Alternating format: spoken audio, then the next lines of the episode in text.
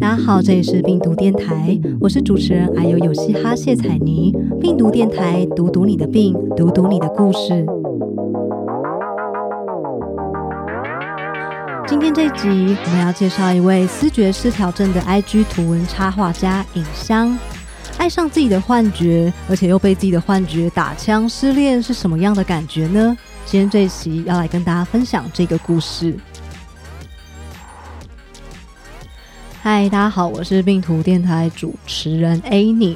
那我今天就是我们邀请到的来宾呢，他是一个 IG 上的图文插画家，他画的图文很特别，全部都是跟精神疾患相关的故事，然后有时候还会因为尺度太大。然后被被检举这样子，好，那我就先请你介绍一下你自己好了。好，各呃，大家好，我是尹香，那个字念尹不念一尹，I N 三声。然后我目前是。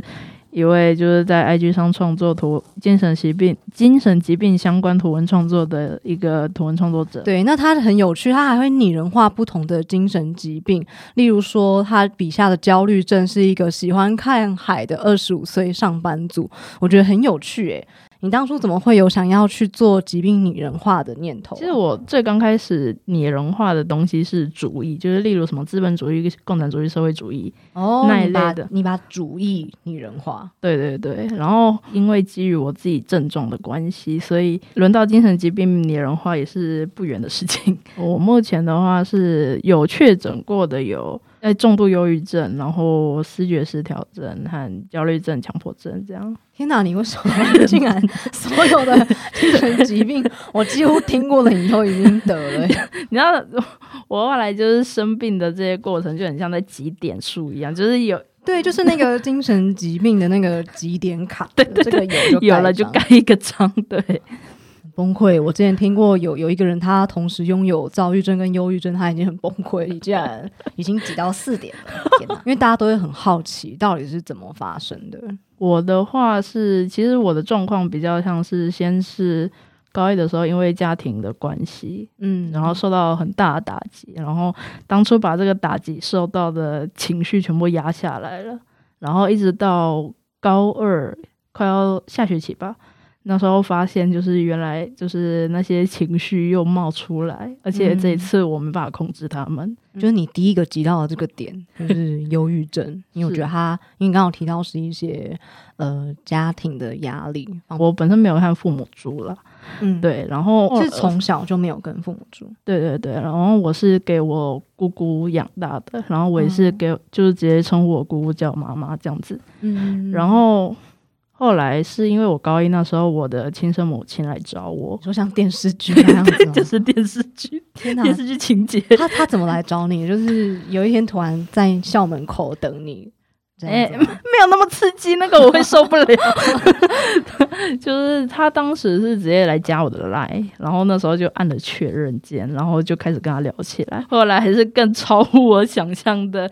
就是非常的糟糕，就是你看着一个已经四十岁的大人，然后讲出幼稚的发言，然后你就会觉得天哪！所以那时候你说你的第二个妈妈，也就是收养你的姑姑，她那时候知道这件事情吗？我完全不敢让她知道。我觉得我要是让她知道啊，我我应该会发起家庭革命吧。那时候就是很怕被被骂吧，就不敢不敢跟家里提起这件事情。有有什么原因你会觉得让你？会有啊，我就怕被骂嘛的那种心态。我觉得这个部分的话，可能就是就是他养你这么久了，然后结果你今天就是私底下找他，就是找另之前的妈妈，对，然后还还偷偷来，没有正大光明的来，就会觉得对他这样很不孝。就你，你害怕，其实你也很害怕，你会伤到你。第二个妈妈的心，对不对？是啊，是啊。所以你当时就把这个情绪就压抑下来了。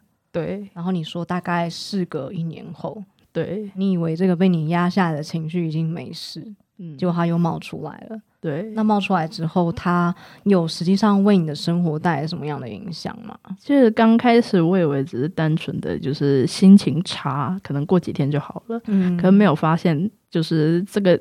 低落的情绪是一天比一天更差，嗯，然后持续了大概有两三个月吧，嗯，对，然后到后来变成慢慢的就是出现一些就是自杀的意念，嗯嗯，对，然后就是，然后到后来真的撑不撑不住了，就透过就是我当时是烧炭自杀，嗯，对，然后就是被送去医院，然后才被转介到精神科之后，才发现原来自己得了忧郁症这样子。所以在那之前，其实只是还没有意识到自己可能是生病，你只会觉得很像我只是心情不好，然后觉得就是过不去，所以做了这个决定。对，因为而且我后来发现，很多人都有跟我相同的状况，就是并不会意识到自己已经生病了，就会觉得当时好像就只是可能再过几天就好了吧，这种心态去想说，就是应付那个很低落的状况。就是在你得到忧郁症之后，其实又陆陆续续确诊了其他的疾病。是，那它是在什么时候发生？你你后来确诊的疾病是什么？本来焦虑症是当初在忧郁确诊之后有一起被确诊到的，对，但我焦虑的状况没有忧郁那么严重，嗯，然后思再来是视觉失调，嗯，然后我的视觉失调是大概发病一年，我去年才被诊断有视觉失调，嗯，对，然后最近才被诊最新的是强迫这样子强迫症，哎，其实因为我是一个癌症患者，老实说。我觉得我对忧郁症或者是思觉思觉失调症，就这些疾病，我其实都是透过戏剧，包括之前有一部戏剧叫做《我们与恶的距离》，那个时候我我才第一次认识到视觉失调症。视觉失调的话，会比较像是偏向于，嗯，它是一种，就是你可以把它当成认知和思考方面的。疾病就是你会没办法分辨真实和虚假，对，会被幻觉，就是嗯，会被幻觉和一些妄想干扰，然后你就会分辨不出来哪些是现实，哪些是假的。因为幻觉经历是什么吗？就是嗯，我的幻觉还蛮多的，有像嗯，我之前有一部分是会感觉到有真的一些人出现在我的。身边，然后他们都有各自的个性啊，很鲜明的个性和声音和肢体动作或是表达。你说他们会很像有不同的声优，就是帮他们配音，就每个人都是一个超独立的角色，然后有自己的对，然后他们可能就会在我出现在我的身边，然后就会嗯，可能影响你的生活，或是可能会跟你互动。嗯，我。我的幻觉有两个比较负向，然后最后一个出现的那个比较偏正向。然后负向的那两个，一个叫，一个名字叫谁，然后另外一个叫子仁。嗯，然后正向的那一位叫吴京。谁跟子仁？你说他们两个是比较负向的角色，他们通常出现的时候会跟你说什么？像谁的话，他们会他有一种 那是能力吗？就是会把。自杀这个意念放到你的脑子里面，嗯，然后你会没办法控制它，会觉得这个想法一直从外面进入到你的大脑里面，对。然后子任的话是会一直叫你要伤害自己，一个叫你去死，然后一个叫你要伤害自己。他们两个都还蛮，为什么他们两个都这么极端呢？很激烈。嗯，不知道。我觉得这一部分，我觉得责任的出现感感觉跟。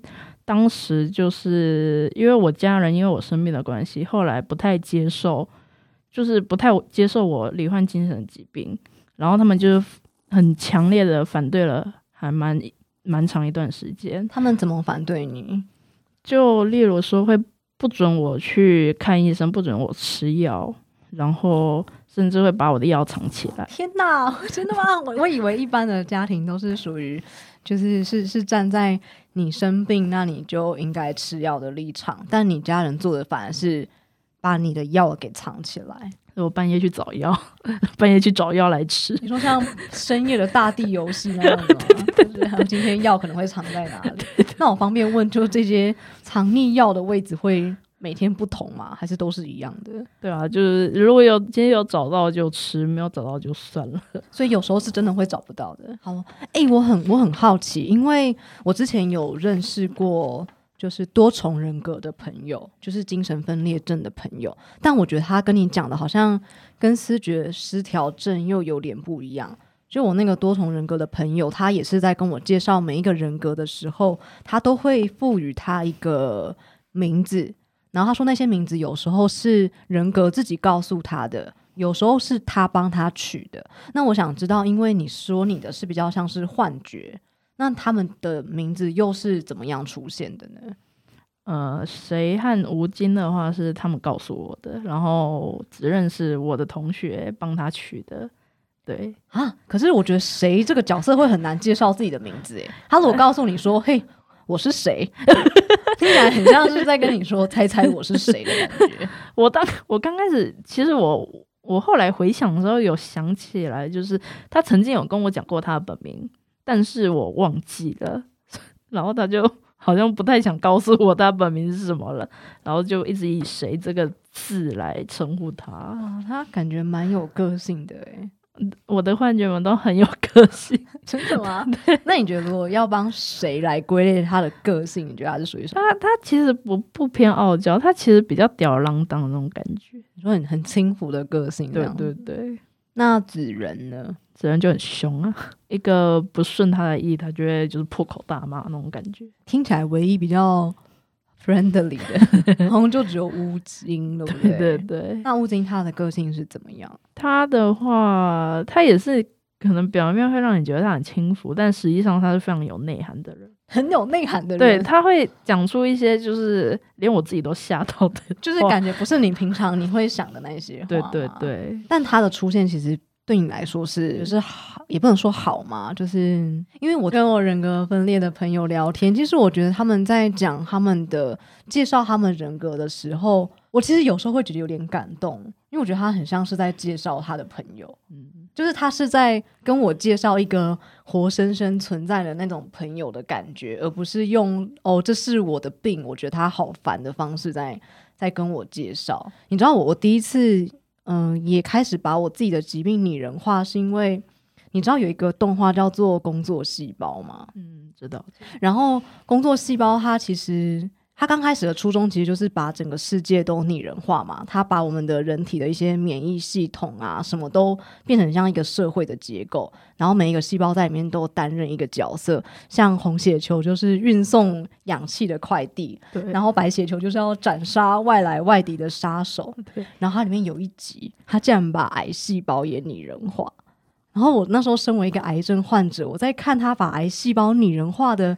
那一集的时候，其实我有说不出的感动，因为我们在治疗疾病的过程，我觉得癌细胞它都会被呃比喻成是一个敌人，就是只要癌细胞出现，那我们就是要杀掉它，这样才代表你赢了。可是他那一集里面，他把癌细胞就是塑造成一个，他其实也很想活下去，但他从出生的那一刻，他都一直要去躲避，就是白血球这些杀手，就是来杀他。然后他是一个小孩子，他也很害怕这些事情。然后我那时候突然觉得，天哪！就是如果我把癌细胞当成一个人看的话，我会觉得他明明也是我糟蹋自己的身体，他才诞生出来的产物。嗯，然后我自己生出他，我又要杀他。对我觉得有有过这个转念之后，我我那时候开始第一次思考，我觉得我其实是可以跟疾病共存的。嗯，对。所以你那时候。我不知道，我就会我会很好奇，就是你觉得吴京这个角色对你来说有什么样其他意义？你知道相处久了，你就会觉得，嗯，因为他们的出现就在你的身边，就跟你的朋友一样。可是当这些人突然消失的时候，你就会觉得，哎，好像少了一点什么。嗯，对。虽然这可能代表你的疾病已经好了，那样对好转了，可是你觉得总该牺牲一些什么吧？实际上，就是我我那时候。怎么讲啊？这是一个蛮有趣的事情，就是我曾经跟吴京提过，就是你要不要跟我交往？真的假？你说跟自己的幻觉交往吗？对啊，对啊。然后他回你什么？他刚开始其实他不希望我就是太依赖他，他有回绝过。但是今年大概年初的时候吧，约我再一次遇到一次他，然后就是他这一次就答应了。天哪！所以他答应了你的追求？对。但是之后他出现的次数也变少了，这是一个什么样的状态啊？自从他答应你的追求之后，他就冷冻你了，他就他就对你保持距离了，可以这样说吗？我觉得感觉有，可是他会再出现的。你有为此难过吗？就觉得啊，我失恋了，是是还好啦，但是就是会觉得，哎，嗯。其实我我有想过这样子会不会让别人觉得就是天啊，你真的疯了吗？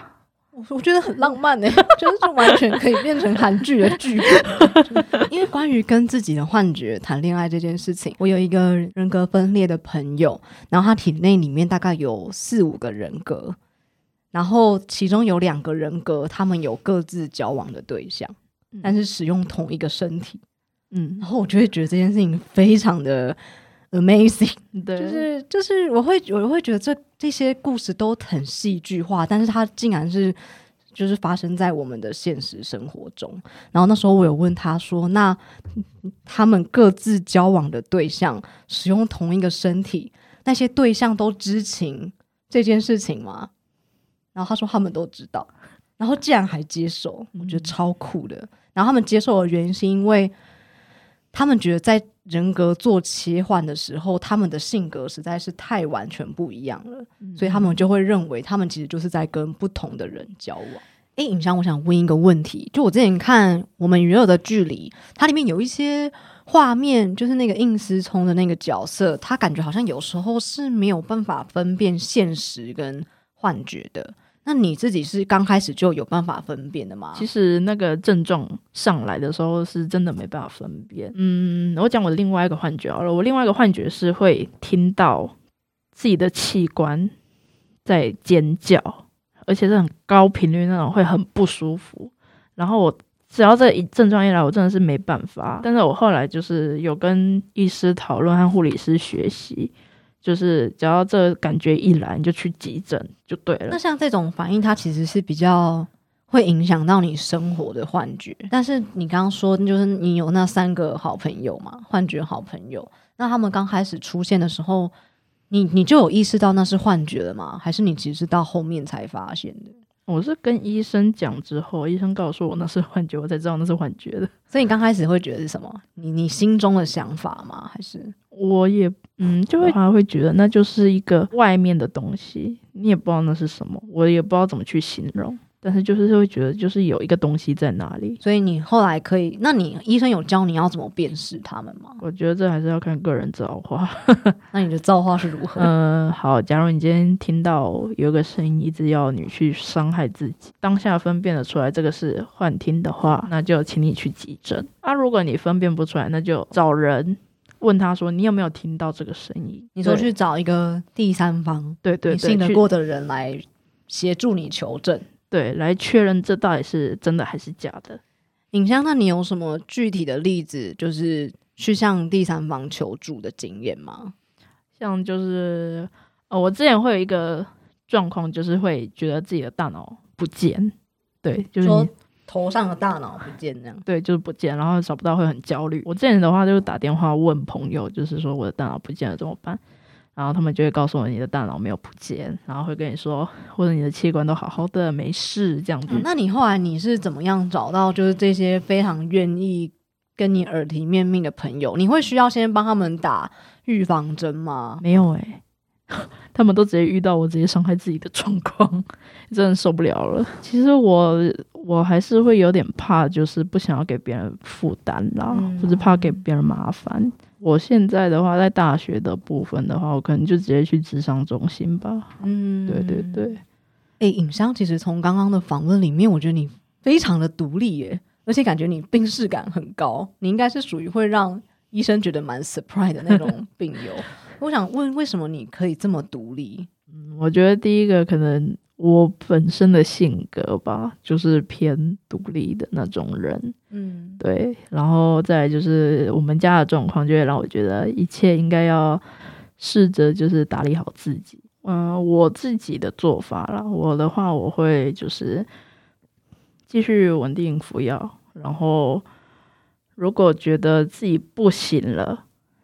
就会，我可能就会选择自己去急诊，呃，因为我自己我自己在之前就是状况不好的时候，我有列过一张表格，就是应应变紧急状况。天哪，你好，你好有 SOP 哦，你好有 SOP，你还帮自己整理了周期，然后还有紧急应变表。对对对，然后我觉得这这个大家可以自己试试看啦，对自己列一张紧急应变表，然后就是在你的把你的就是那种不舒服的状况分等级。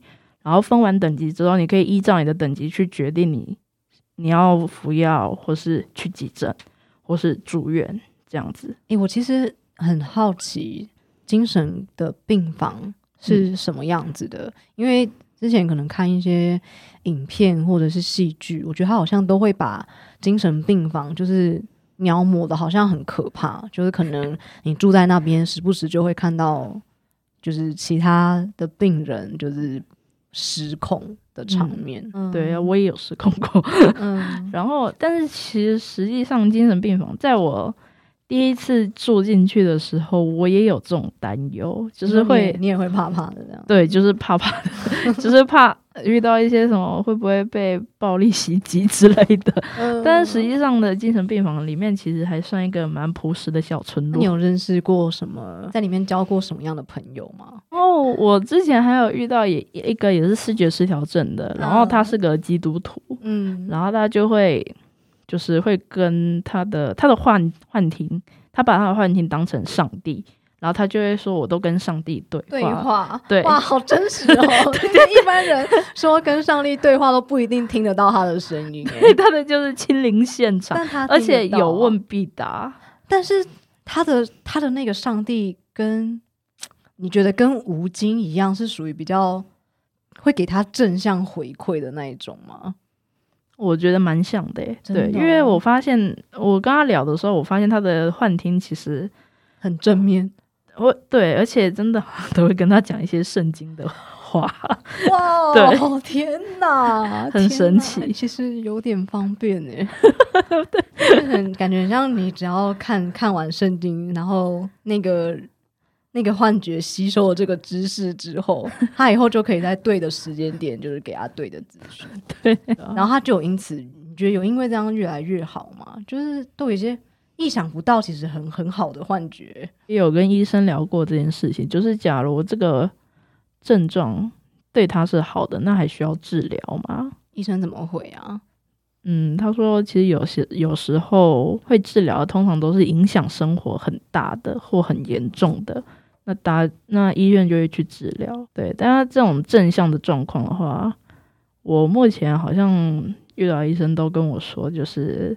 他过得好就好了，对啊，嗯，真的，我蛮同意的。因为之前有时候看一些文章，他们会说，有时候会出现人格，嗯，或者是幻觉，某层面它其实也是保护你身体的一个机制，对的。只是它是以你想要的方式出现，还是以你不想要的方式出现？那我想问，因为你刚刚有提到说，其实你会准备非常多的表格，嗯，包括类似说每年。逢十一月的时候，其实你会准准备一些 SOP，知道说如果你的疾病到什么样的状况的时候，你就应该要采取哪些步骤。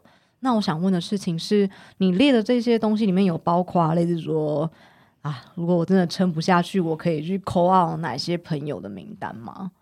其实朋友的话是有啦，但是我觉得那不是我主要就是。